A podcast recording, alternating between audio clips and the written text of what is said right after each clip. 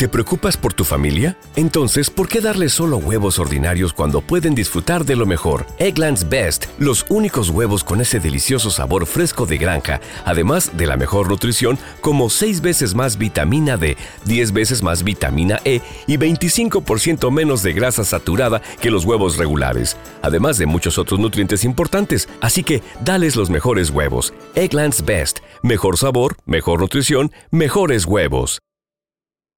¿Te preocupas por tu familia? Entonces, ¿por qué darles solo huevos ordinarios cuando pueden disfrutar de lo mejor? Eggland's Best, los únicos huevos con ese delicioso sabor fresco de granja, además de la mejor nutrición, como 6 veces más vitamina D, 10 veces más vitamina E y 25% menos de grasa saturada que los huevos regulares, además de muchos otros nutrientes importantes. Así que, dales los mejores huevos. Eggland's Best, mejor sabor, mejor nutrición, mejores huevos. Welcome to It's Cheesy Like a Cliché. Hola y bienvenidos a un nuevo capítulo de It's Cheesy Like a Cliché. Hoy vamos a hablar de la película que primero fue musical, que se llama In the Heights. A continuación, Manuela les va a dar la ficha técnica y Mariana una pequeña hipnosis. Sino, sinopsis, Sinopsis. lo dije bien. Eso. Así que con la ficha técnica, entonces eh, esta es una película eh, pues en versión cinematográfica de, el, como dijo Adeli, del musical original de In the Heights, em, que originalmente pues era de Lin Manuel Miranda y de Kiara Alegría Udes, Udes, lo siento, no sé cómo decir em, su apellido. Eh, y pues es de 2021 y está dirigida por John M. Chu, el mismo director que hizo eh, Crazy Rich Asians. Esta película sigue a un grupo de vecinos en el barrio de Washington Heights, en Nueva York. Y. Cumple lo que promete. sí. Y tiene como personaje principal a Usnavi, que es interpretado por Anthony Ramos, quien es el dueño de una bodega en, como en una esquina, de, en toda una esquina del barrio. Él fue criado por su abuela y sueña con volver un día a República Dominicana, de donde pues es él. Y también está Vanessa, que es como el amor platónico de Usnavi. Y también está Nina, que es una vieja amiga pues, de Usnavi que regresa al barrio con noticias inesperadas. Y pues a su padre la verdad eso no le gusta. Entonces pues él al ser como la persona que ha estado ahorrando toda su vida para que ella pueda cumplir sus sueños, pues como que tiene un dilema con, con lo que ella tiene por contar. Y ya, es básicamente Listo. como eso. Antes de seguir en el capítulo, eh, nos pueden encontrar en Instagram como arroba cliché, en Twitter como cheesy19 cliché y en Facebook como it's cheesy like a cliché. También les recordamos que tenemos una página que se llama Buy Me a Coffee en la que nos pueden colaborar eh, monetariamente pues para que nosotros sigamos entregándoles contenido de calidad en este podcast. Y también para que sepan que los- las personas que se conviertan en miembros van a poder tener la oportunidad de escoger el tema que quieren que hablemos en un podcast que va a ser como supremamente VIP dentro de la misma página para que mm, pues vayan y se unan y nos, nos escuchen hablar de lo que ustedes quieran. Entonces, a continuación, después de todo este repaso de nuestras redes del podcast, ya vamos a comenzar a hablar con spoilers. ¿Qué les pareció la película? Y ahí sí ya abordamos porque, marica, yo estoy emputada. Ataques de pelea desde Estoy ayer. emputada con la vida. Entonces, com- comiencen a hablar. ¿Qué les pareció? Eh, bueno, pues realmente la película en sí me gustó. Tengo que admitir que que siento que hicieron un buen trabajo como el reflejar la lucha que tienen las personas como inmigrantes en un nuevo país.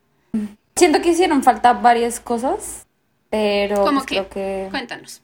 lo que pasa es que no muestran mucho como la parte de la lucha que tiene uno como inmigrante fuera de un país. O sea, ahí ya de entrada se ve que el, personaje principal ya tiene como una tienda o algo con lo que sustentarse que es de sí mismo, que es propio.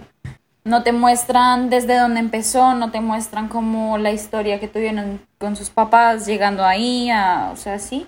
como toda esa batalla que tuvieron antes de poder llegar a tener esa tienda que tienen. Entonces siento que por esa parte hizo falta como más explicación, más contexto dentro de la vida del personaje. Y yo creo que con todos pasa lo mismo, ¿no? Con todos los personajes. No, no hay como una historia de, detrás de como sus, sus, luchas. O sea, todos hablan y dicen como, no, eh, yo llegué a este país eh, con pocas cosas y no sé qué y más, pero no, o sea, no muestran el cómo fue. Entonces siento que lo pudieron haber abordado más.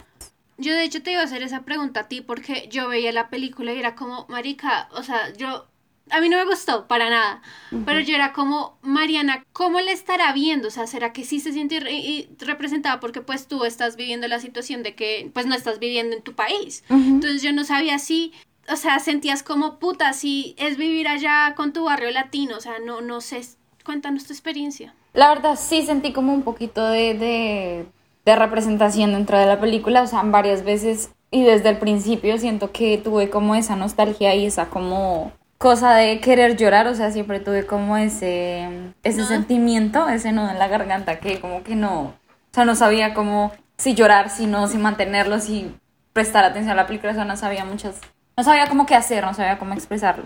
Porque sí hubo momentos en los que me sentí como súper identificada y uno de los momentos que más como que me gustó, como que me, recordó como la lucha o la cosa que, hemos vivido como fuera del país con mi mamá es la escena en la que está la abuelita hablando con, con Nina acerca de los pequeños detalles que hay como en la vida, ¿no? Que ella dice que, que desde que ella llegó al país, a, a Washington Heights, su mamá fue la que se tuvo como que doblar en el trabajo y ella decía que ella se había comprado unos guantes de terciopelo para ocultar como toda su como la resequedad en sus manos y como toda esa cosa que ella sufría por el por el trabajo que ella pues hacía que era de, de señora de limpieza.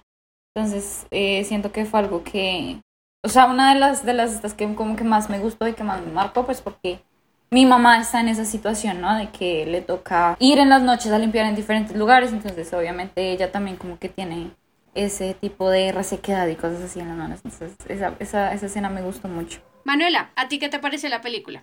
Eh, pues yo me disfruté los primeros 30 minutos, eh, aparte porque me lo vi como tres veces. Eh, ya después como que, no sé, me dejó emocionar un poquito la película. ¡Qué violencia!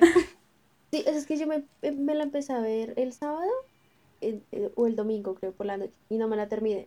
El lunes traté de vérmelo otra vez y tampoco. Y ya pues fue hasta ayer que me la pude terminar, entonces me vi el inicio tres veces y como que fue lo máximo que me gustó.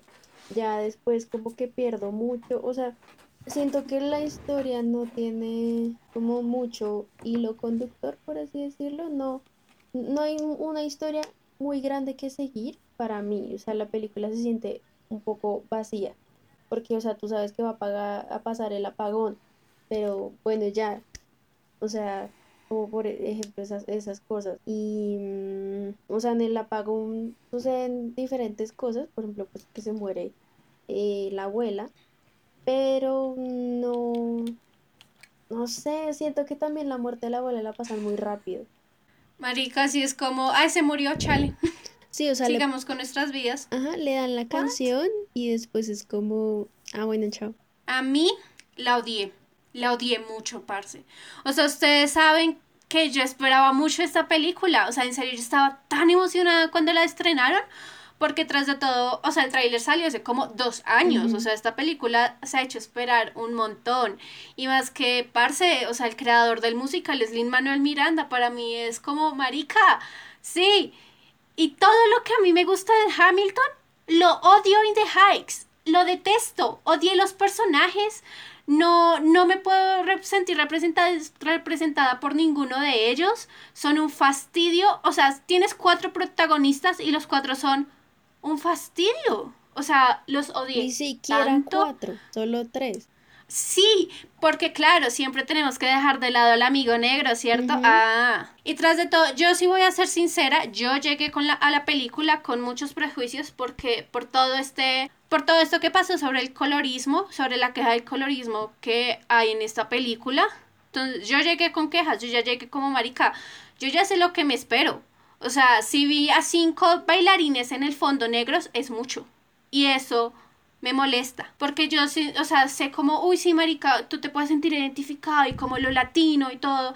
Pero si nosotros no empezamos a ver con los ojos de los demás, estamos jodidos. Y yo esta película sí he visto que es como, no, pues es que si tú te la ves así sin pensarla mucho, pues es genial. Como, pues sí, parce, o sea, es chimba, la edición es bonita y todo, pero yo no la puedo ver así cuando hay una comunidad que está imputada porque no te reconocen. Y tras de todo que la disculpa del director fue como encontramos a los mejores. Que una actriz saliera a decir, la actriz que hace de Vanessa saliera a decir, cuando, cuando yo fui a hacer las, la audición, había mucha gente negra, entonces no sé qué pasó. Marica, ¿qué pasó? Pues que privilegiaron a los otros. Es verdad. Entonces, sí, yo, yo llegué con esa película y fue como, hay unas escenas que, puta, o sea, en serio, casi lloro con la de Fiesta de Carnaval, creo que se llama la canción, que es una escena bellísima, es, y la canción también, y Carnaval del barrio. Esa, y alza tu bandera, tienes que ser orgulloso de ser latino, pero el resto es como, ¿qué putas? ¿Sí? No, no. Sí, es, cierto. Y pues después fue que, pues ahí me enteré que eh, lo que dije en la ficha técnica, de que el director es John M. Chu. Sí. Y mm, que es John M. Chu. Y pues él fue el que dirigió Crazy Rich Asians y en esa misma película, también. él recibió críticas de racismo y de colorismo también en la, en la, en la comunidad eh, asiática. Entonces, que vuelva a equivocarse es como... Sí, o sea, lo que yo les digo, o sea, si ustedes en serio van a ver la película sin pensar mucho, es como bacana. O sea, está linda y todo, los personajes son mamones. Pero está bonita, pero nosotros en serio tenemos que ya pensar en las cosas de las demás. No podemos quedarnos lo que, como yo soy morena, entonces, ah, marica, pues hay personajes morenos, uy, representación, pero para mí, ¿qué hay de los demás? Sí, aparte de que el, único personaje, en, el único personaje negro que había no tuvo mayor protagonismo, sino fue como más como dejado de lado. Exacto, es como la pura representación suda del amigo negro, no hay como un trasfondo, digamos, de su vida. Nosotros no conocemos a sus papás, no sabemos ni siquiera si tiene papás o no, eh, si se murieron o no, porque pues de cada personaje hablan y dicen, no, mira, los papás de esta persona se murieron, la mamá de esta persona se murió, pero de él no se sabe absolutamente nada. Entonces, como, ¿de dónde vienes? O sea, ¿eres latino, no eres latino? ¿De qué país eres? Tampoco se sabe. Simplemente porque no, no cuentan su historia tampoco. Ok, nosotras, eh, para el oyente, nosotras vamos a hablar puramente de la película, no vamos a hablar del musical, aunque el musical también tuvo quejas sobre el colorismo. Solo es el interés romántico. Pero no, en el musical, él es el interés eh, romántico de Nina, pero el papá no lo acepta porque es, negro. O sea, él tenía más contexto en el musical, pero acá fue como, ay, sí, tan bacano mi negro, sigamos, marica. Y lo que dice Mariana, creo que en el musical eh, él no es mm. latino, pero pues es de la comunidad negra. Y eso como que los problemas con la relación de Nina porque es una relación prohibida entre comillas, pero acá es como, como ah, pues sí, trabaja, eh, salió con la hija del jefe, ya. Eso es todo lo que sabemos de él. Sí, es lo máximo. Y tampoco, es que no, o sea, no hay un trasfondo para ese personaje y eso no, no me gustó. Precisamente porque están dejando a la comunidad negra de lado, entonces... Luego lo usan cuando eh, pasa lo del apagón, que para ir a ayudar en, en, en, el lugar de taxis, para ayudar a una señora que estaba embarazada. ¿Y de resto qué? O sea, ¿qué se supone que iba a hacer? No entendí. O sea, que aparte de ayudar a la, a la mujer que estaba embarazada a llegar a un hospital, ¿de resto qué? No, no sé, o sea... Pues, marica, pues, o sea, tampoco porque acordémonos que hubo un apagón completo. O sea, esa ciudad se volvió mierda en esos días. Entonces, si hay un accidente o cosas así, o sea, como que lo mostraron con el caso de la embarazada, pero después se ven que siguen trabajando, no fue solo ese. Entonces, punto por eso y ya. Pero bueno, ya que hablamos un poquito de Benny, algo que no hizo la película, hablemos de... Yo voy a decir el orden de los personajes, el que más me fastidió al que menos me fastidió. No, del que menos me fastidió al que más me fastidió, ¿ok? ¿Les parece? Hágalo. Sí, haga. Comencemos con Usnavi. El que menos, ¿verdad? Menos a más. El que menos, el que menos me molestó porque es Anthony Ramos y qué rico. Yo fui, solamente quería decir que yo también fui feliz viendo ese inicio tres veces para que Anthony Ramos me dijera, hey yo, good morning. Y yo, qué rico. Yo creo que uno no lo ve como un personaje fastidioso precisamente porque es el personaje principal, ¿no? Entonces siento Principal, que... entre comillas. Es que Exacto. No, sé. Sí. Pues no sé, o sea, yo siento que todo gira como en torno a él y a su, como a su sueñito, ¿no? Como a su, a lo que él quiere llegar a ser, ¿no? Entonces siento que What es más, por eso... little dream? Cállese vieja. Uy, esta la niña me fastidió. ¿En serio? ¿Por qué? Hola. No sé, Era muy no sé, todo me fastidió esta película, ya les dije. Sí, la verdad hicieron un muy buen trabajo como con esa niña porque siento que sí se parecía físicamente a Anthony, es como... ¿what?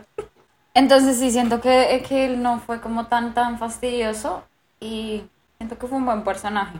O sea, aparte de que sí, también le faltó como muchísima más profundidad a su personaje, a su historia, el de cómo se murieron sus papás, porque, o sea, cómo terminaron ahí en The Heights, dice que sí, que llegaron jóvenes y que, Pero bueno, no, ahorraron hasta tener la, la, la esta, pero necesito como más profundidad en la historia. Y creo que eso lo puedo decir de cada personaje. Todos merecen más profundidad, tienes razón. Porque lo que yo sentí era como me están vendiendo que es el principal, pero parce, hubo muchos momentos en la película donde nos olvidábamos que él existía. Como créanme que si tú vas a vender un protagonista, sí, los otros personajes tienen que tener contexto y vidas, obviamente, pero el que más nos debería de importar es él. Pero Usnavi es como que existe, pero ya es eso. O sea, yo creo que en vez de decir como Usnavi es el protagonista, debería decir como el barrio es el protagonista, porque si nos centramos como que en las pequeñas historias sin profundizar en mucho, o sea, como vieja chismosa que de barrio. That's it. Sí, yo quiero decir que estoy de acuerdo con todo lo que ustedes están diciendo y que el final me pareció una mierda. A mí también, marica, qué pésima idea de trabajo. Yo no compraría ropa ahí. Oh, no. Bueno, pero es que tienen que ver que eso viene siendo... O sea, claro, es un negocio súper pequeño y que tiene la ropa y la comida mezclada, pero pues es algo que se hace en cualquier lugar. O sea, por lo menos miren el éxito. En el éxito hay una parte de ropa, una parte de comida. Maricas separadas, pero no a 10 centímetros de la comida. Pues sí, obviamente eso está como raro, pero pues aquí... A mí no me gustó. Y a mí no me gustó porque con Usnavi se romantiza la gentrificación. Y, marica, no, o sea, es que a mí no me cabe en la cabeza que alguien que tuvo por muchos años el sueño de devolverse a su país, o al menos al país de sus papás, se quede porque una vieja le hizo una, una ropa y ya. Parce, eso para mí es cero realista. El man debió de parcharse. Y si no, si no hubieran terminado juntos. O sea, tú no puedes depender tus sueños de alguien más. Y eso es lo que más me imputa. Es como Vanessa mm, le importa como hasta los últimos 10 minutos de la película y Toda ya. la película se hizo de rogar, se hizo la difícil. Ay, no, yo no me voy a meter contigo, no sé qué. Para que al final hubiera hecho eso. O sea, sí, yo creo que fue como para más hacerle como el favor o como esa devolución de lo que él hizo para conseguirle a ella el, el, el apartamento. Creo que fue más como esa devolución del favor, Sí. más que... O por lo menos yo lo sentí así, más que Sí. otra cosa. Pues es que, parce, o sea, tienen un romance adolescente raro cuando Snavi nos dijo, ya casi tengo 30 años, una persona de 30 años no va a tener un romance de, ay, ay, me da pena hablarle. Marica, tenga huevos y háblele ya. Y, o sea, es vecina, o sea, es Ujú. que, ven, me está, me emputa, me- en serio me emputa que sea así. Y lo que les digo, esta romantización de por qué a las personas les tienen que decir como, ay, no tienes que quedarte en el barrio, marica. Las personas pueden crecer en otra parte.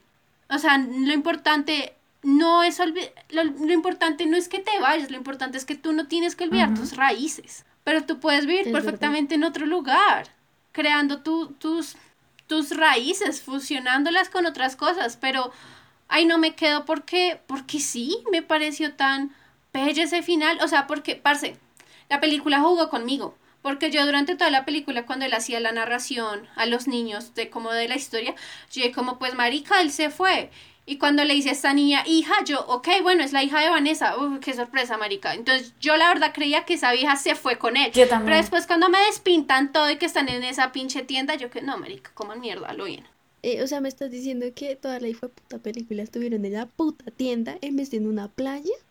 O sea, eh, que eso me, me perró tanto Decepción. en una tiendita. Ay, no, n- qué picho. Y luego van, ¿puedo ir al agua? O sea, ¿puedo ir a la calle a mojarme con el agua de los vainos esos que se me olvidó cómo se llaman? Invalidante. Parce, parce.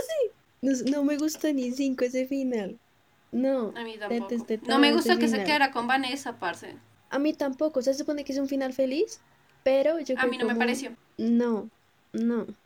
O sea, final feliz porque tienen a la niña, pero, parce. Sí, o sea, todo lo que él bregó para poder conseguir el, el sueñito del papá y llevarse a Sony para que al final no, lo fu- no se fuera por Vanessa. Ah, parce. Parce y al igual lo dejan muy inconcluso, ¿saben por qué? Porque el señor ya le había dicho, ya es tuyo, ya lo tienes. O sea, ¿qué hizo con esa plata? La devolvió. Nadie va a comprar eso, eso porque estaba, estaba hecho mierda. O sea, tenía el techo en el piso.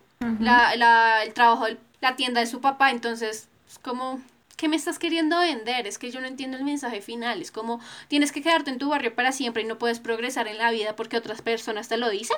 Claro, y entonces ahí es lo que yo quería contarles. O sea, ¿por qué glorificaron la salida de Nina del barrio que se fue a una universidad lejos, fuera de, de Nueva York? Pero no pueden dejar ir, no sé, a, las, a Daniela, a la vieja de la peluquería. No pueden dejar ir a, a Usnavi. O sea, no los dejan cumplir sus sueños. Pero claro, cuando esta chica tiene un estatus más alto y todo eso, o sea, Ajá. no, me parece ilógico. porque ella sí tiene plata. Pero, o sea, dejemos la conversación hasta acá, porque la siguiente, ¿De ustedes pueden creer que es Nina, pero es Vanessa. No, ¿Qué? yo pensé que ibas a dejar a Vanessa como de primeras. No, marica. Yo Soporta a. Vanessa porque es como, bueno, tú tienes, pero es que a mí me choca ca- otra cosa con Nina, que más adelante les diré, que es lo que más me imputa de la película. Pero Vanessa, Vanessa está ahí, o sea, ella existe porque sí. No es como, ay, sí, marica, ella quiere salir del bar y todo, pero no tiene personalidad. Es un personaje tan plano.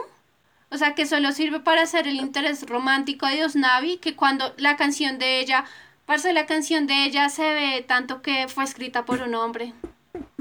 Ah, o sea, en sí. serio me estás diciendo como, ay, pues sí, la gente me acosa sexualmente en la calle, pero pues no pasa nada. Bro, ¿qué te pasa? Así no, así no es como funciona el mundo, parce.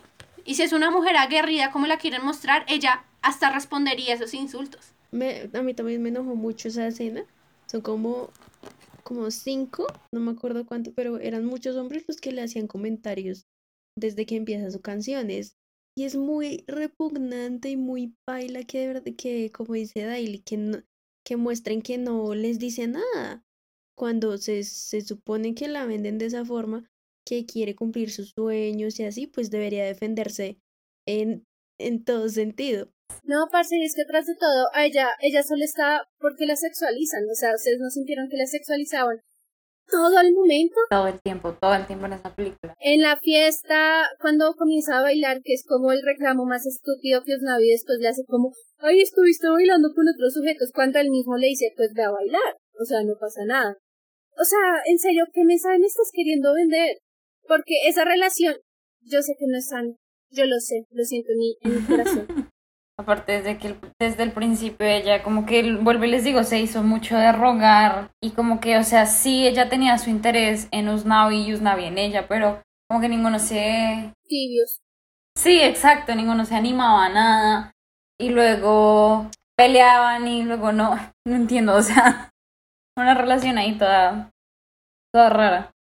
Y pues no sé ustedes, pero yo creo que pudieron haber hecho algo un poco más interesante con esa relación, porque en el inicio muestran que Puka eh, le coquetea a Usnavi.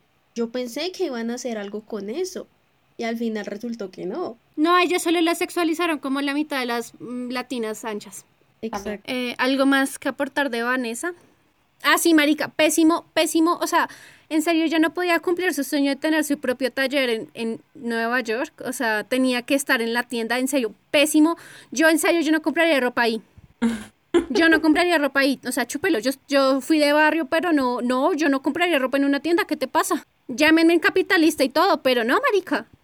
Sí, es que estoy pensando como en qué responder ahí, porque es que o sea, es como cuando uno pasa pues por barrio, marica, pienso por mi barrio y uno ve tiendas así que venden ropa, pero también más cosas.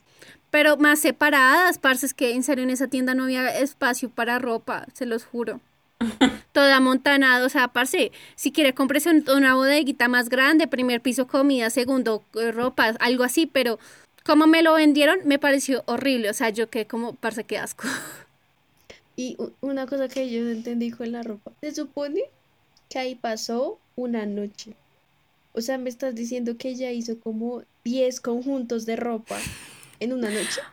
Pero antes no podía hacer nada porque no estaba... Bueno, no, bueno, lo de la inspiración te lo valgo. Pero sí, fue raro. Sí, no.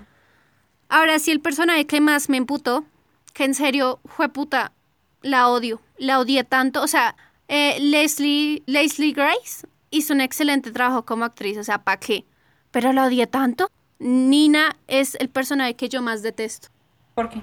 Porque ella me emputó, porque, parce, esa niña tiene cero lógica de privilegiada. O sea, se nota que es tan privilegiada, que es tan ignorante para dejar su carrera de Stanford porque no se siente ahí. Marica, me estás jodiendo la vida. Porque yo, yo entiendo lo de la situación económica del papá, es como, muy marica, yo no quiero que mi papá como que venda todo por, para que yo estudie, o sea, lo entiendo porque cuando yo, yo iba a entrar a la universidad, yo estaba como, marica, ¿cómo putas hago para entrar a una universidad pública? Yo no quiero que mis papás paguen tanto en una universidad privada, pero pues el sistema educativo público no es que sea el mejor en Colombia, entonces pasan como una persona y ya, ¿sí?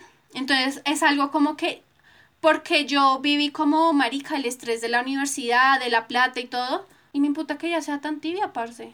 O sea, es que su solución simplemente fue, voy a regresar al barrio, no voy a hacer nada con mi vida y me voy a sentar acá y no voy a volver a estudiar como a mí muéstrame lo que les digo, comienza a buscar en universidades no, no tan caras. Cambié de carrera para ver si le baja como, marica, no me gustó esta carrera, veamos con otra. Pero no, su respuesta fue, me voy a regresar al, barrio.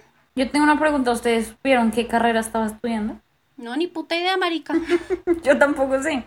Sea, ahí tú quedas como, bueno, sí se fue, pero ¿qué está estudiando? Está estudiando para ser abogada, para ser médica, qué puta, o sea tampoco tiene ahí esa cosa, o sea, nunca mencionaron el que estaba estudiando. Sí. Simplemente que salió y se fue, que se reunió luego con una gente ahí, que luego la confundieron con una mesera, o sea, pero... Pero marica, o sea, tiene, tiene su ego tan poquito herido que le hicieron eso y no, marica, chao, me voy, o sea, me muero. Parce, o sea, sí, fue puta, a los latinos les toca duro y más en Estados Unidos. Pero para que me digas, ay, no me voy a sentir por eso, chúpelo. Sí, pero no fue, o sea, ella le estaba contando esa anécdota al papá, pero ella tampoco quería volver más que todo, era pues por lo que la había A ver, con lo de la requisa, esa escena me imputó. Esa escena para mí fue como, marica, yo ya no puedo con Nina. O sea, qué puto fastidio. Porque si tú te vas, ay no, porque me requisaron, entonces pues los estigmas y, y los estereotipos latinos, sí, marica, es algo que con lo que vas a tener que vivir toda tu vida. Tú no puedes pausar tu vida simplemente por eso. O sea, me estás jodiendo. Y tras de todo que yo lo comparaba en el libro de Michelle Obama, en su autobiografía, ella dice, cuando, marica, en los 60, 70 que ella llegó a la universidad, pues ella es negra. Y su compañera, una compañera de piso del, del cuarto, se cambió mágicamente. Y después le dijeron como, no, es que ella no se sentía cómoda en este cuarto. Y ella decía como, yo no soy marica, yo sé que era que ella no quería compartir cuarto conmigo porque yo soy negra. Entonces que esta vieja me llegue como, ay, es que me requisaron una vez, ay, se me va a acabar la vida. Parce, son cosas con las que tienes que lidiar toda tu vida, es algo que no va a cambiar de la noche a la mañana. O sea, si tú estás cansada de eso, pues los colombianos estamos cansados de la representación de que solo somos narcos, parce. Entonces, aprende a crecer con esos estereotipos y regenéralos. O sea, si a ella le pasó lo de la requisa, pues dice, pues ni por el putas, voy a volver y se van a dar cuenta que se equivocaron por subestimarme. Pero tú no te haces como, ay, ay, ya no quiero más. Parce. Y aparte que es Stanford, no mames. Y es esta, marica, o sea, a nadie le importa si eres latino, si tu diploma fue de Stanford. Bueno, sí, a, a poca gente, pero marica, con un diploma de Stanford puedes cambiar tanto la vida. Sí, o sea, le puede mejorar la vida al papá, todo. ¿Tú qué piensas, Mariana? Porque es que yo lo decía como marica, que esta experiencia como que me imputa, pero es como yo no sé cómo, porque es que yo no soy inmigrante, o sea, yo no tengo que vivir en otro país con esos prejuicios. Entonces yo no sé si sí estoy exagerando. Sí, es cierto, yo también pensaba eso. Pues realmente... Sí. Sí, o sea, sí existen esos prejuicios. O sea, sí. Ay, yo creía que iba a decir que estaba exagerando. No, no estás exagerando. Porque. Pues que no quiero admitir esto. Pero realmente yo, yo siendo latina, tengo prejuicios con los propios latinos. Se prendió esta mierda. No sé si quiero compartir esto realmente porque. Dale, dale, dale. Pero. Sobre todo con los hombres. O sea, más que todo con hombres hispanos. Porque, digamos que yo me siento muy como incómoda alrededor de ellos. Me siento muy incómoda, siento que algo me van a hacer, que, o sea, me siento demasiado, demasiado, demasiado incómoda.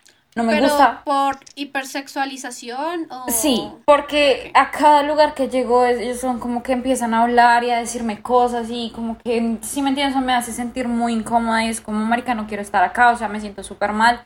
De hecho, yo trabajo con un hispano y desde que yo empecé a trabajar con él, eh, no paraba de decirme cosas y dígame cosas, dígame cosas y jódame y eso me molesta, de verdad, me molesta y me incomoda muchísimo. A tal punto que me da miedo trabajar con él precisamente porque siento que en algún momento me va a hacer algo. ¿Sí me entienden? Entonces es eso de que tengo como ya tantas em, experiencias con ellos que el prejuicio que tengo ya es automático. Sí, ¿me entiendes? Entonces no es algo que pues me sea de mi agrado como admitir, pero es algo que pasa. Entonces, me imagino que para los eh, americanos puede también llegar a haber un, un, prejuicio acerca pues, de los hispanos, como digamos el colombiano. El colombiano lo tienen como el típico narcotraficante de que ya de una vez se van a tildar de narcotraficante si solo te ven como, no sé, la cara o si te revisan el, pasaporte, ya van a decir que tú, o sea, directamente estás eh, linkeada con paramilitares, con narcotraficantes, con absolutamente todo eso. Entonces, son estereotipos y, cosas que, que sí están presentes en la vida de la gente de acá. Entonces, siento que por esa parte, sí, los prejuicios sí, sí se ven así. Y más que todo, yo digo que los jóvenes, ustedes saben que llegan a ser un poquito muy... Te tildan mucho de las cosas, ¿sí? No sé cómo, cómo, cómo, cómo explicarlo. Pero pues por lo menos a mí, estudiando por fuera, nunca me ha pasado eso porque digamos que yo estoy en, un, en una universidad en la que es muy diversa, o sea, hay personas de todo tipo, de todo lugar del mundo, entonces no, no hay como prejuicios tan grandes en la universidad en la que estoy. Aparte de que no es como que vivamos eh, todo el mundo en diferentes cuartos o así, no. Entonces siento que no, no me ha tocado vivir esas cosas, realmente. Es que, sí, no sé, es que creo que la escena con Ina, esa fue la que más me emputó, porque era como, qué estúpida. O sea, en serio, o sea, ¿ustedes creen que Michelle Obama cuando le dijeron, pues te cambiamos de cuarto, iba a decir, ay, no, pues me devuelvo a mi casa, marica? No. O sea, tu poco, cero visión de la vida tiene esta nena, por su privilegio en el barrio. Porque como ella creció tan privilegiada en el barrio, salió de su esfera y es como, uy, marica, hay gente más privilegiada que yo. ¿Sí? Y otra cosa que yo no soporté desde el comienzo, desde que ella llegó, fue como todo el mundo la lavaba. Es tan estresante ver como todos, ay, marica, la que iba a lograr, lo sabíamos, tú eras la única, la única del todo el barrio. Parce, perdón, pero, o sea, no, así no son las cosas. O sea, si por ejemplo, la, la, de la peluquería, si tenía una hija y le decía, yo sabía que tú ibas a salir más que todos nosotros, o sea, ¿tienes cero esperanzas en tus hijos? ¿En tus familiares? O sea, solo quieres que te se queden en el barrio cumpliendo los estereotipos que ya hay. Sí, es verdad.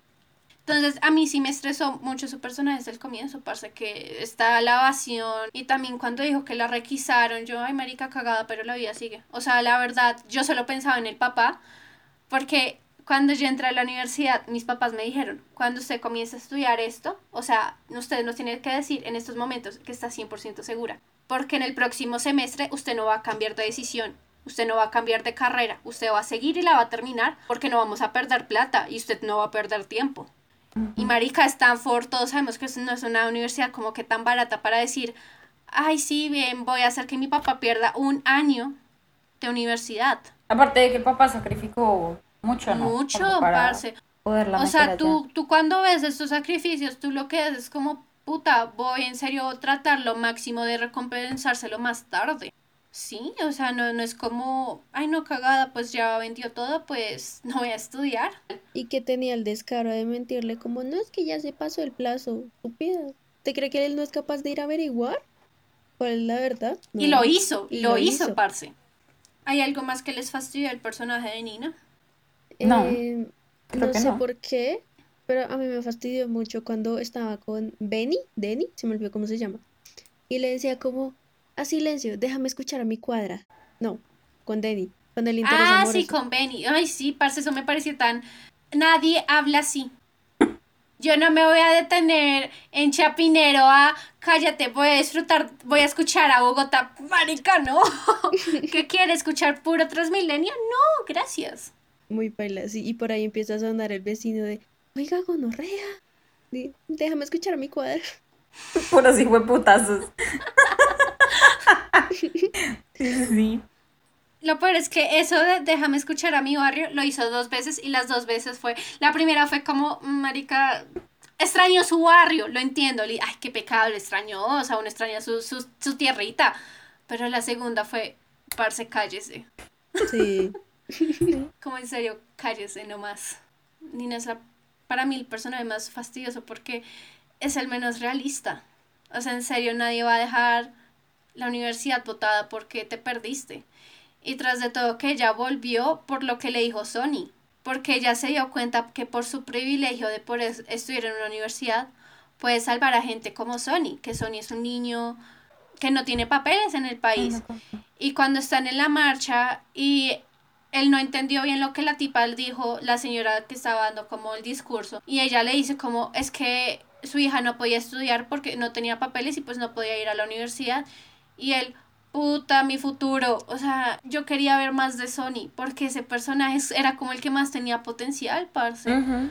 Porque, puta, o sea, querer estudiar, o sea, trabaja y súper juiciosa en el colegio, por lo que nos dice Usnavi, pero no tiene papeles y tiene que hacer todo ese largo proceso que le, el señor le dijo. Pueden ser cinco meses o pueden ser cinco años. Y la respuesta no es concreta. Entonces, sí, cuando ella se da cuenta como, ay, tengo el privilegio, al fin lo voy a usar para el bien, porque las personas privilegiadas tienen que usar su privilegio para el bien. Y ya, y ahí es cuando cambia. Es como, no te habías dado cuenta que tu barrio está como acabándose, no sé, cuando llegaste.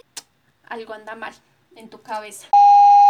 Yo pensé que ibas a hablar de alguien más. Solo eran Sí, esos tres también. personajes que te. Pues estos eran Los los, principales, parce. Yo no voy a criticar a Stephanie, a Rosa Díaz, yo no voy a criticar a Rosa Díaz porque es el mejor papel que... A Stephanie Gratis, yo no la voy a criticar. Hace el mejor papel de la vida, se ve tan hermosa con esas extensiones. Chief Kiss. Parce, ¿se acuerdan de lo que yo les dije de todo lo que yo amo de Hamilton? Lo hace Malin de Hicks para mí. sí. Porque, parce, o sea, yo sé que como que unas, unas personas pueden estar como, ay, qué fastidio que siempre la comparen con Hamilton, pero, marica, In the Haze obviamente llegó primero que, que Hamilton, pero es que Hamilton es una fucking masterpiece, de hecho hablamos de ella en nuestro primer capítulo, hey. Ya, después de esta publicidad abrupta. In the Haze no sé qué hace con su vida. Porque, ¿cómo es posible que en Hamilton tú eres capaz de revolucionar Broadway y todo, contratando a bailarines, a actores negros, eh, latinos, de todo, pero en The Hague no puedas? ¿Cómo es posible que en Hamilton, cuando una persona negra, una persona latina, no necesita la representación de Thomas Jefferson cuando era el esclavista más esclavista de todos? Uno no necesita sentirse identificado con Jefferson, pero uno sí necesita identificarse con gente normal de un barrio. Pero acá lo hacen mal. Y es como, marica, ¿cómo es que lo puedes hacer tan bien en Hamilton, pero tan mal en The Hakes? Bueno, pero es que hay que ver que ahí el productor no fue. No fue Lin Miranda, sino fue. Chu. Marica, pero perdón, o sea, yo he visto que sí, como que hay mucha gente como, ay, marica, pero es que el director de casting no fue Lin Manuel Miranda, pero la obra es de él, In the Hicks es de él, y si él dice, no me gustó esto, lo tienen que cambiar. Pues obvio. Pero. Bueno, la verdad no sé. Pues es que de aquí a saber cómo funciona bien todo eso ya es más complicado. Ujú. Es que es, es lo que les digo, la representación. Ustedes saben que para mí la representación es una de las cosas más importantes en la cultura.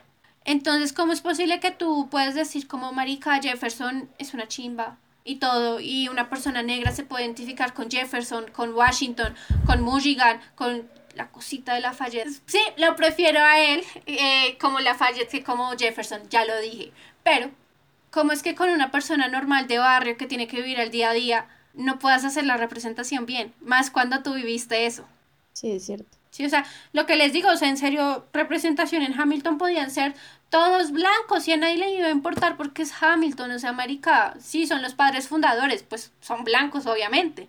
Pero en un barrio latino no hay, no todos son blancos, mi amor. Hay gente indígena, hay gente negra, hay gente morena, hay gente de todos los colores por el mestizaje. Solo para que me vengas a vender a los morenos y a los blancos. Sí, y pues además de que está basado en un barrio que es fundamentalmente, o sea, pues obviamente hay de todos lados, pero es fundamentalmente de la República Dominicana. Y allá prácticamente toda la población es afro. Parce, es que el 90% de la población de República Washington Dominicana. No, no, no. De Ah. República Dominicana, el 90% es negra.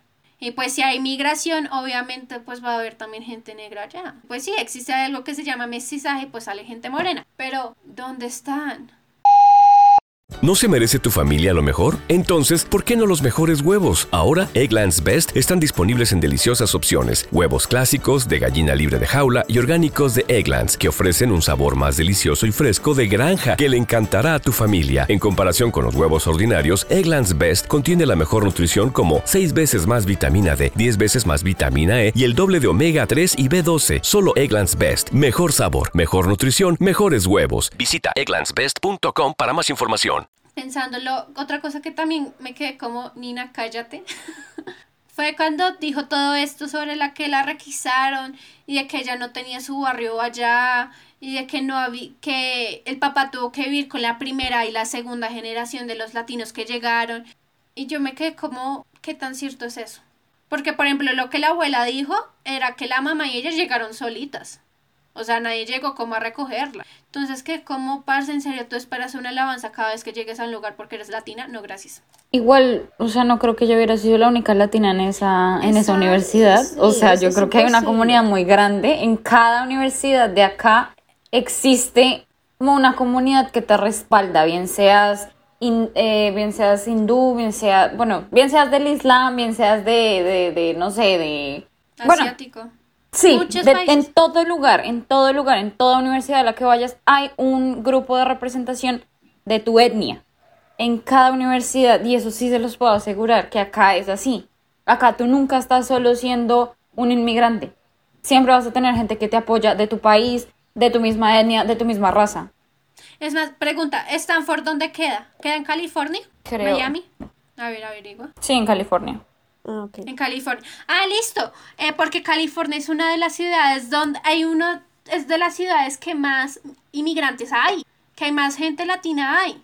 O sea, ustedes saben, yo estuve en Orlando, marica, y yo iba a una tienda como feliz, como voy a aprender inglés, voy a hablar con alguien en inglés, y todos eran como, ajá, y me hablaban en español, y yo como, parce, qué comunidad tan chimba. Pero, o sea, como, me- es que, ¿saben? Yo siento que el error de esto es que la obra de teatro es como de los 90, comienzo de los 2000, y no, quis- no pudieron adaptarla a los tiempos actuales. Es de 2004, si mal no estoy. Por eso, o sea, puede que en, si en los 2004 era como Lo único que cambiaron es que tienen teléfonos táctiles. Exacto, pero es que como, como no me vas a cambiar también de que, parce, ahorita la comunidad latina está siendo más escuchada. Y lo que dice Mariana, y pues obviamente le creo a Mariana porque vive allá, hay muchos latinos. En todo lado. Entonces, sí, eso me pareció, si, si a mí me centra en la película con que la película es de los años 90, listo, me lo creo completamente. Pero esa película la grabaron como en el 2018-2019. ¿Que me lo vendan ahora? No, no te lo creo. Igualmente pudieron adaptar como toda, toda, toda la obra a lo que es el contexto social de hoy en día. O sea, incluso para el 2018 ya se estaba empezando a desarrollar toda esta ola de el poder uno como latino salir a hablar más cosas, a ser escuchado. Ya se estaba desarrollando eso. Hubieran podido incursionar muchísimo más en eso. Y yo creo que entre esas hubieran podido darle un trasfondo mucho más grande al personaje de Sony, que es un Ajá. muchacho que no tiene papeles y que ya estaba empezando su proceso. Y que hubiera sido incluso yo creo que mejor que el personaje principal. Uh, sí, total. O sea, Porque en serio, a mí me dio tanta tristeza que la trama de Sony nos la vendieron 20 minutos antes de que se acabara la película. Porque fue, puta, tuviste toda la película para decirme esto y me lo dices hasta ahora. Me dices que este niño gracioso, carismático, tiene un trasfondo denso hasta ahora. Como yo sé que querías rellenar la media hora que te faltaba, pero, parce, así no se hace. exacto, o sea, sabiendo que él tiene un papá alcohólico, que al, se ve que no lo ayuda absolutamente en nada. Sí, yo no sabía que Marc Anthony Eso me sorprendió. yo. ¿Era Marc Anthony? Sí, Ma, ¿No te diste cuenta? marica. Yo no me di cuenta. Lo que pasa es que ahorita se ve muy flacuchentico. Pero sí es Marc Yo Anthony. lo vi, yo lo Sí. vi en unas fotos de, de la alfombra roja y yo como, ah, pues marica, fue porque es latino y como orgullo, o sea, hasta J-Lo hubiera ido. Todos los latinos hubieran ido allá, bueno, las personas que crecieron allá, que de padres latinos. Pero cuando lo vi fue como, marica, qué chimba, invitaron a Marc Anthony como cinco minutos para ser el peor padre de la vida. Sí, sí, yo también quedé igual. Le ganó a Héctor Lavoe en la película de Héctor Lavoe. No tenía ni idea. ahora lo sabes. Pero sí, o sea. Sony tenían trasfondo tan delicioso para ver y no. Sí. Claro, como les digo, tenía un papá, un papá alcohólico que se notaba que no lo ayudaba, que no tenía como mucha fe en él. Pero él sí tenía como esas ganas de salir adelante como inmigrante, de poder estudiar, de poder tener una buena carrera. O sea, siento que hubieran podido incursionar más en lo que viene siendo el cómo las personas, o por lo menos los jóvenes que son pertenecientes a DACA o al de los Dreamers, eh, empiezan su proceso para poder obtener su green card o no sé, su, su, su nacionalidad. O sea, hubiera sido muchísimo más interesante. O- Otra cosa que yo sí quiero terminar con esto, perdón, es que ya saben. Eh, ¿Ustedes sienten que los estereotipos latinos de esta película los invalida totalmente o los justifica? ¿Cómo así? como este estereotipo que siempre nos han vendido, lo rompieron, o sea, pudieron profundizar con esta persona, o simplemente fue como, ay, miren el estereotipo de la spicy latina, otra vez, gracias. No sé, sí, no me gustó lo que hicieron con Cuca, obviamente. eh, y lo que les dije, yo esperaba que hicieran algo interesante con ella.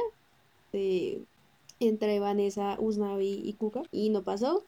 Eh, como dice Ailey, solamente la utilizaron para el estereotipo de la mujer con curvas, latina y que es sexy. y ya, para nada más. Yo que mm, es muy cliché en esa parte. O sea, no hay un, un rompimiento de esquemas en absoluto. O sea, rectifica todos los, los, prejuicios que tienen de los, de los latinos. Y creo que más que todo de los dominicanos y los puertorriqueños. O sea, los super justifica y así como tú piensas que son, los retratan. Sí, que yo lo único que le destaco es que creo que es de las primeras producciones que veo que tiene un gran elenco eh, latinoamericano, pues con sus fallas obviamente, pero que no tiene nada que ver con drogadicción, con, eh, con el tráfico de drogas o prostitución o alguna vaina. Y ya. A mí creo que lo que más me dolió de esta película fue que mostraron que los latinos no son gente aguerrida. Que son como, ay, sí, pues llegué en este barrio y me voy a quedar acá para siempre y no voy a crecer como persona. Me dolió. Porque, parce, si, si hay algo más fuerte y más guerrero que una persona, so- somos nosotros. Porque nos tocó como un culo desde el comienzo. ¿Sí? Para que a mí me digan, eh, bueno, Vanessa, em, Nina está pendeja. Bueno, ella sí tiene el privilegio porque es rica. Pero lo que, lo que decían ahorita Manuela o Marina, no me acuerdo bien. Como entonces nadie más puede salir del barrio. Se tienen que quedar acá. Y eso es lo que más me duele al final. Porque es como, parce, o sea, porque si tú te querías ir, ¿por qué te lo impide tu propia gente? O sea, si hay gen- gentrificación o no, pues la verdad no sé si va a sonar paila, pero la verdad a mí no me importa si, si, si es a partir de que alguien va a cumplir sus sueños, pues marica, vete. O sea, como es que a Vanessa siempre como, no, no te puedes ir de acá. Eh, a Usnavi también.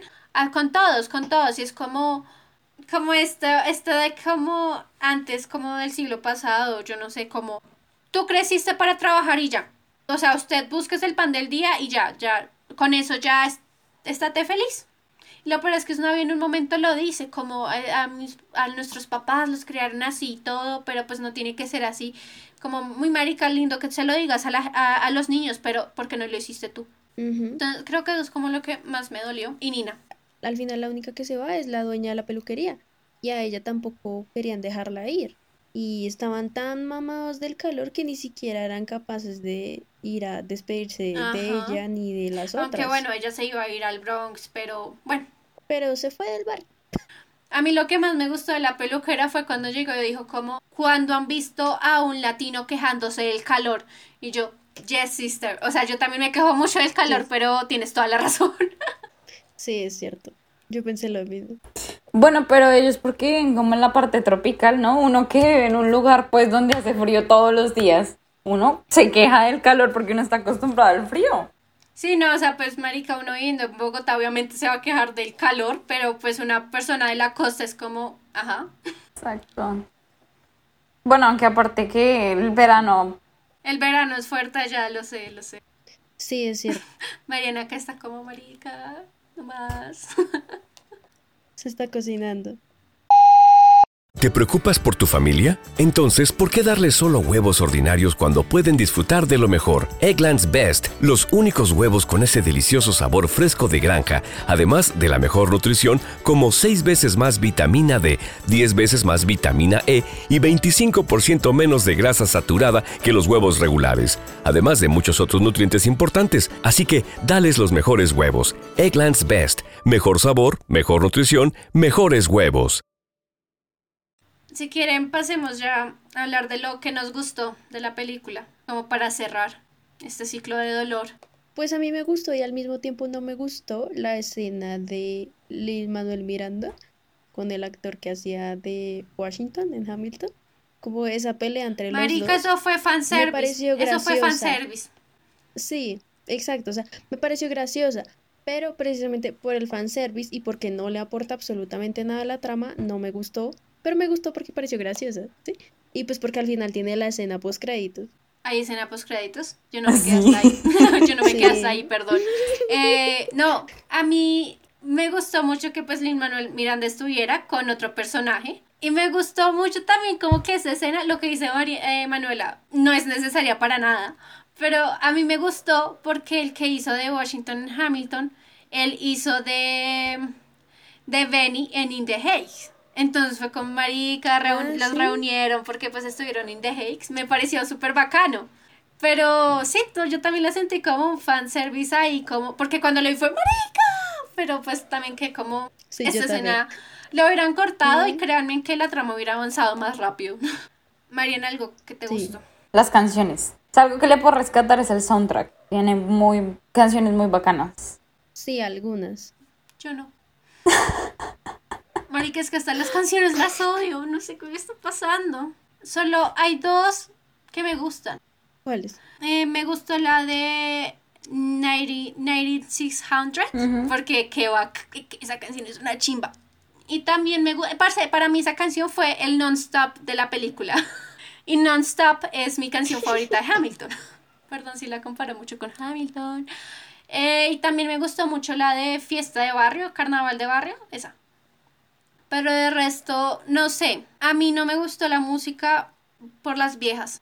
Porque, parce, es que cantaban tan, o sea, sí cantan una chimba, pero es como, si me vas a rapear, rapeame, no me cambies de una vez el estilo. Si pudiste hacerlo con en Hamilton, ¿por qué no lo pudiste hacer acá? O sea, listo, yo entiendo que con Hamilton el Manuel Miranda DJ evolucionó, pero sí, In the Hicks me faltó, me faltaron las muchachas, no me gustaba cuando cantaban, era como, parce, cállate, te estás demorando mucho, podrías rapearlo y te sales de esto ya. Eh, a mí algo que me gustó fue mucho las, eh, como las escenas de las, o sea, no sé cómo explicarlo. Cuando, las tomas, las tomas cuando cantaban, qué chimba. O sea, por ejemplo, cuando Vanessa estaba cantando y salieron de los edificios los telones, esa escena me pareció muy genial, es, es muy bonita. Porque, pues yo vi como unos videitos de cómo es In the Hakes en Broadway. Entonces como que los personajes se quedan quietos en esas escenas de las las canciones de I Want Song, como que ellos se quedan quietos y como que me gustó mucho que, por ejemplo, que corrieran, que, por ejemplo, Nina caminara por todo el barrio y la gente la viera, pero como que en el, en, el teatro, porque, pues, marica, no te puedes mover tanto, estás en un escenario chico, pues no te puedes mover mucho. Eso me gustó como, como la puesta en escena. Sí, también es una puesta en escena bacana. Otra cosa que también me gusta es como el uso que tienen de las de los reflejos entre los espejos y las ventanas. Ah, ok. No sé si notaron como eso, que digamos en la última escena cuando ya están abriendo el champán, eh, Vanessa y Usnavi, hay una parte que los muestra como en el reflejo del espejo, o en la parte en la que ella termina de, o sea, llega a la tienda de Usnavi después de haber ido a, ¿a qué? A lo de la revisión de, del crédito con el, con el, con el apartamento. Ella llega, agarra una gaseosa de la, de la esta, de la nevera, y también juegan como con el reflejo de ella y como lo que ella ve a través del, del vidrio con Usnavi haciéndola, tratándola de hacer de reír. También me gusta ese como uso de, de los reflejos. A mí no me gustó eso de los puntos que hacían dibujando. A mí tampoco me gustó cuando, por ejemplo, en la escena cuando iban a la piscina, ahí como que hacían movimientos con las manos y hacían dibujos. A mí no me gustó tampoco. ¿No les gustó? A mí no me gustó. A mí sí me gustó, me parece interesante. Muy excesivo, era parce. Yo sé que no te estás tomando en serio, pero bájale dos. No, a mí sí me gustó. O sea, sí es creativo, pero no me gusta cómo se ve. Y pues a mí me gustó Stephanie Beatriz, la mujer hermosa. Marica, en, en, la, en la canción de 9600 o 1000, Mariana. Que ella tiene sus, sus mechas blancas, se ve tan divina. Yo te amo. Ya, solo quería decir eso, Stephanie Beatriz. Es, sí, la razón por la que vi esto. No mentiras tampoco. Pero sí me, sí me dio felicidad verla. Sí, a mí también, verla en un papel diferente. Otra cosa que a mí me gustó fueron como esos pequeños guiños eh, de pronto como a, Hamilton, pues como acá a todas nos gusta Hamilton, a mí me gustaron los guiños que hicieron, que solamente encontré como dos, aparte del fanservice que ya hablamos. Cuando el papá de Nina está hablando por teléfono, ahí suena la, la tonalidad de You'll Be Back de Hamilton. Marica, yo no me di cuenta. En el teléfono. Yo sí me di cuenta. Estaba tan emputada con esa canción que, con esa película que fue como no me voy a dar cuenta de eso, qué chimba. ¿Y la otra? Yo sí me di cuenta. Y otra es en la canción de. ¿Cómo es que se llama? ¿Benny? ¿Denny? Cuando llega Nina, él le dice, It's nice to see your face. Y en una canción de Hamilton, que no me acuerdo cuál es, creo que es Angélica que le dice eso a, Hamilton. ¿En Take a Break? Creo que es en Take a Break. Creo que sí. Sí, creo que es en esa. Ya, esos fueron como los que encontré. Diablo, señorita. Yo no me di cuenta de eso. Yo sí. ¿En qué me has convertido, Daily? Marica, todas las personas que yo he hecho ver Hamilton me dicen, parce, ¿usted qué me hizo? Usted me amarró, ¿cierto? Y yo, es la magia de Hamilton. Vámonos con nuestra calificación, ¿les parece? Manuela, ¿cuántos quesos tiene esta película? Le voy a dar seis. Seis quesos. Pasa. Para ti pasa. Si me la pongo de fondo, si de pronto la, la, la pongo de fondo y me pongo a hacer otra cosa, pasa. Pero ahí, por eso el 6. ¿Algo más que quieras agregar a tu 6? Eh, que de pronto la voy a bajar a un 5.8. Ush. Marica, no me la esperaba. No, no, no, 5.8 se queda ya. No, está bien. está bien, me dice. Mariana, ¿cuántos quesos tiene esta película para ti? Ustedes son re pesimistas. Eh, no sé, yo creo que por ahí un 7, 5, 8. O sea, no me pareció una película tan mala. Sí, no la ves con todos los problemas sociales tan grandes que tiene y con la falta de, de historia e hilo conductor que tiene. Eh, creo que es una película que eh, trató de hacer un buen trabajo representando como la lucha que hay detrás de ser latino en otro país. No lo logró, pero por lo menos me entretuvo, entonces Digo que por ahí, no, digamos que un 7, un 7, porque me entretuvo. Pero le hizo falta mucha, mucha historia, mucha, mucha vaina. Digo que un 7, sí, más bien. Uf, marica. 2.5. Yo no esperaba que le dieran tanto. Uno. No, no, no, tampoco, tampoco uno. O sea, voy a reconocer lo que ella. Tampoco uno, dije. Eh, no, espera. 2.5. Déjenme hablar. Gracias, muy amables. Eh, a ver, o sea, es como marica reconocer el trabajo actoral de estos tipos y todo. Y Anthony Ramos está muy rico. Y también como la puesta en escena, lo que ya les dije. Pero esta película no se sostiene sola, parce. Eh, los personajes son fastidiosos, no tienen personalidad, me quieren vender unos estereotipos que, marica, no, ya, ya, ya estamos como que cansados.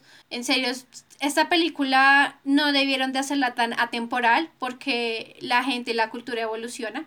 Entonces que a mí me digas, me voy a ir de Stanford porque no me siento feliz con nadie. Parce, le juro que al menos una persona latina tuvo que haber encontrado en ese pinche campo. Pero bueno, eh, ya, ya vieron que Nina fue el personaje que más detesté. Hubo escenas que me rompieron, o sea, como marica, me encanta. O sea, la de, lo vuelvo a decir, eh, la de fie, carnaval, fiesta, ¿cómo es que se llama? Carnaval, de, barrio. Esa cosa, carnaval de barrio.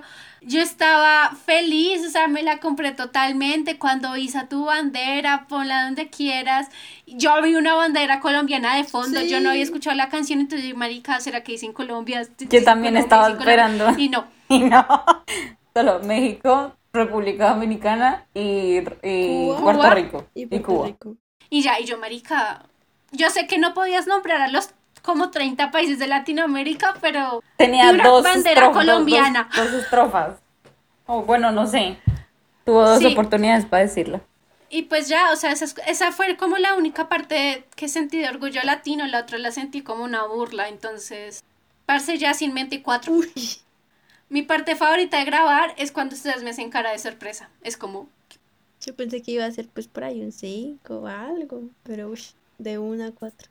Sin mente como No lo Duque. esperaba. de- no, o sea, sí pensé como en un 5, pero después, escuchándolas hablar a ustedes, me emputé más. Y dije, marica, no, esto no merece un 5 para mí. Esto no pasa. Porque es que, parce, una película no, no, no te puede gustar simplemente por el creador o por los actores. O, marica, la película se tiene que sostener sola. Yo nunca dije que me hubiera gustado por el creador o por los actores. No, no, no, o sea, lo digo por mí. Porque lo que les digo, yo en serio esperaba tanto esta película. Sí, claro, hay más que su merceadora. A Lin Manuel Miranda. Marica, ahora tengo miedo de lo que va a hacer con Encanto.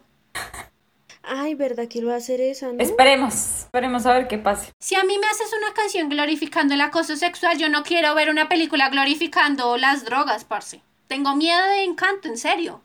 Y me duele, me duele decir eso porque para mí Lin Manuel Miranda era un capo, marica.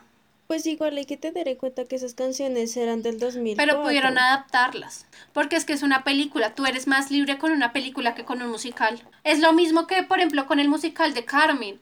Eh, y mucha gente salió a quejarse porque ya no iban a matar a Carmen. Ay, marica, perdón, quitamos el feminicidio de ahí, pero lo quitaron.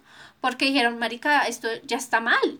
¿Sí? Porque evolucionamos para ver cómo eso está mal. Entonces, podían haber hecho lo mismo. Y sé que quitaron unas canciones. Lo sé. Lo vi en alguna parte. Sí, yo también lo vi. Entonces, sí, parce, o sea, lo que les digo, esto, esto me duele. Me, me, me- en serio me duele mucho. Y más que en serio yo esperaba el orgullo latino que no, no me llegó. No me llegó.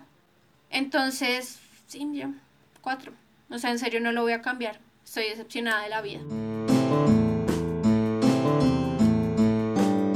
Bueno, ya nos vamos de este capítulo. Muchísimas gracias por escucharnos, eh, quejarnos. si tienen alguna queja, reclamo de lo que sea, ustedes ya, ya dijimos dónde nos pueden escribir. Entonces, Sí. pues ya nos vamos. A nosotras nos pueden encontrar en nuestras cuentas personales de Instagram como ah, no me las aprendí, lo siento, les fallé. Eh, díganlas. Bueno, a mí me encuentran como arroba manu-24-doble M. A mí como arroba astrobabe, astro, A-S-T-R-X punto babe, como suena, B-A-B-E. Y a mí me pueden encontrar como guion al piso Purple Guitarist. Muchas gracias Manuela, muchas gracias Mariana por estar acá y soportarme como siempre. No hay de qué. Es un placer estar con ustedes aquí. Fin del comunicado. Chao. Ahora sí, muchas gracias. Nos escuchamos la próxima semana. Ya llegaron los ahorros y estilos de otoño a JCPenney, con hasta 50% de descuento en nuestra venta del hogar más grande de la temporada y ahorra 35% extra con tu cupón. Además ahorra 40% en ropa de invierno para toda la familia y 20% en juguetes y disfraces Disney. Compra con estilo, JCPenney. Ofertas y cupón válido hasta el 31 de octubre en selección de estilos. Apliquen exclusiones. La temporada se refiere al periodo del 31 de julio al 31 de octubre. Disney se excluye de los cupones. Detalles en la tienda jcp.com.